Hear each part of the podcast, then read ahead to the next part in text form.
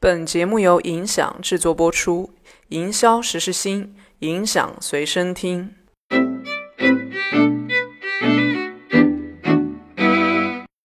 Hello，大家好，今天我们请到了一位嘉宾，他来自罗技大中华区副总裁兼 CMO Andy。就是 Andy 还有还有一个身份是上海市电竞协会的副秘书长。所以电竞其实本来离逻辑会比较近嘛，但今天直播间有很多朋友，其实不仅是三 C 的，也有很多快销，大快销会偏多。所以我们想聊一下这个电竞这个这个场景啊，究竟有多大？就它会适合在当下，它会适合什么样的品牌去入局，会带来什么样的好处或者品牌价值吧？对，电竞在 其实这个在二零一七年的时候，大家都在讨论电竞是不是游戏。是。然后呢，在二零一八年以后，大家说，哎，电竞要成为这个奥运会项目了，要夺不夺冠军？在二零二零年的时候，就今年在上海的 S 总决赛，大家做这个英雄联盟，说电竞占了便宜啊，所有奥运会什么足球都没了，只有看看一个。所以其实这些这些逻辑，大家看的是什么？电竞其实现在所有看，在二零一七年以前，没有人太多关注，因为他关注的是什么？是有多少人在玩这个游戏？是啊，这个玩这个游戏的人，他有多少消费力？他就不是很大。那时候逻辑就比较大的赞助商在里面。到二零七千年以后，他就 S 十的这 S 七鸟巢，嗯那个鸟巢虽然最后是两个韩国人在打，两韩国队在打，但我知道那个北京那一天总决赛去了很多投资人，什么什么高领啊，坐那儿看，这个可以，为什么呢？这是一个赛事逻辑。是 NBA 的逻辑，有多少人在看？我只有一个一个一也是就百分之十人在打，有百分之九十在看。OK，这看的人就是一个广告生意，这是一个多大生意？嗯，而且把这个生意折成线上，就是流量最缺的东西。嗯，一七年以后都缺流量。嗯，所以其实大家就觉得啊，原来电竞可以带来这么一大堆，所以你就看到很多的快销汽车入局，化妆品特别明显的。我们在一年二零一七年的时候是奔驰，对，伊利。嗯，欧莱雅对吧？然后你看那个罗技和英特尔，那么我们俩是比较早的，然后在里面。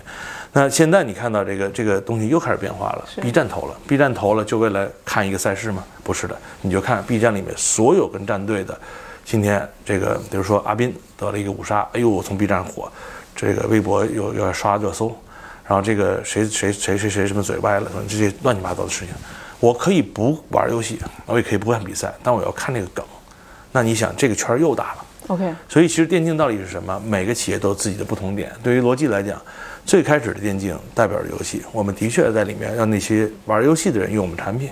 后来的东西说，哎呦，我们这个已经占到半比，就我们的这个份额已经占到一半以上了，所以我要用更多的人去用我们的产品。以前只看游戏的人呢，最好也打。如果十个里面只有两个打的，最好有三个人打。嗯，那这样的话，我的规模就我的品类不就多了百分之五十嘛？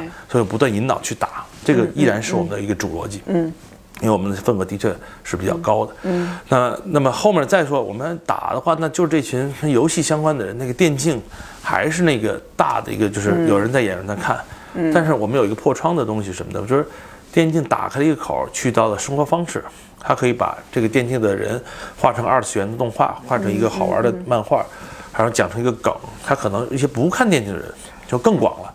什么叫不看电竞的人？我可能我是一个小女孩儿，嗯，但我觉得这个阿卡丽挺漂亮的，嗯，我觉得这女团挺不错的，挺像《青春有你》的啊，所以我就去买一个，我觉得挺有意思。我也不看电竞，也不打游戏，所以这个圈儿就更大。所以对逻辑来讲，这个就是我们现在新时代要去做的，叫二创。我们前昨天也还在跟几个呃腾讯的小伙伴去聊，其实二创是决定你是否流行的主要方式，OK，而不是原创。原我们在讲原创。共创、二创，你看原创是什么？PGC，共创可能 PUGC，然后有翻译出来啊，就是二创可能是 UGC，就真正的那个无限的东西在这里面。如果你讲了一个东西，所有人都帮你去创，而且主动帮你去做，那说明你讲到点儿上了。对，你讲到讲到他们感兴趣的事情了，而且这些的破圈是你意想不到的。是，所以其实作为一个企业来讲，作为一个产业来讲，嗯，电竞就是第二个逻辑，有多少人看。让这个这个多少的商这广告生意或者这大这个人有一个赛事啊，国泰平安。那如果是做一个商业，你想破局破破局的话，那你要拥抱第三个第三个阶段，你能不能拥抱那些创作者二创带领着话题往前走？你原来是一个品牌，嗯，说逻辑怎么怎么样，我退居二线，我我我我我我搭台你唱戏，我做平台，让这些人去唱戏，嗯，让他们去表演的更好，这舞台才丰富。所以所以对电竞来讲。这个给到逻辑就是三层逻辑啊，我们就我我就讲说，我们要真正一个玩的人，我们要要那个看的人变成玩的人，我们还更重要要去打通那个聊聊他的人。OK 这三串逻辑把这人打通，才是我们这个细分品类真正能走远的一种方式。看他的人，玩他的人和聊他的人，对对对对吧？对好，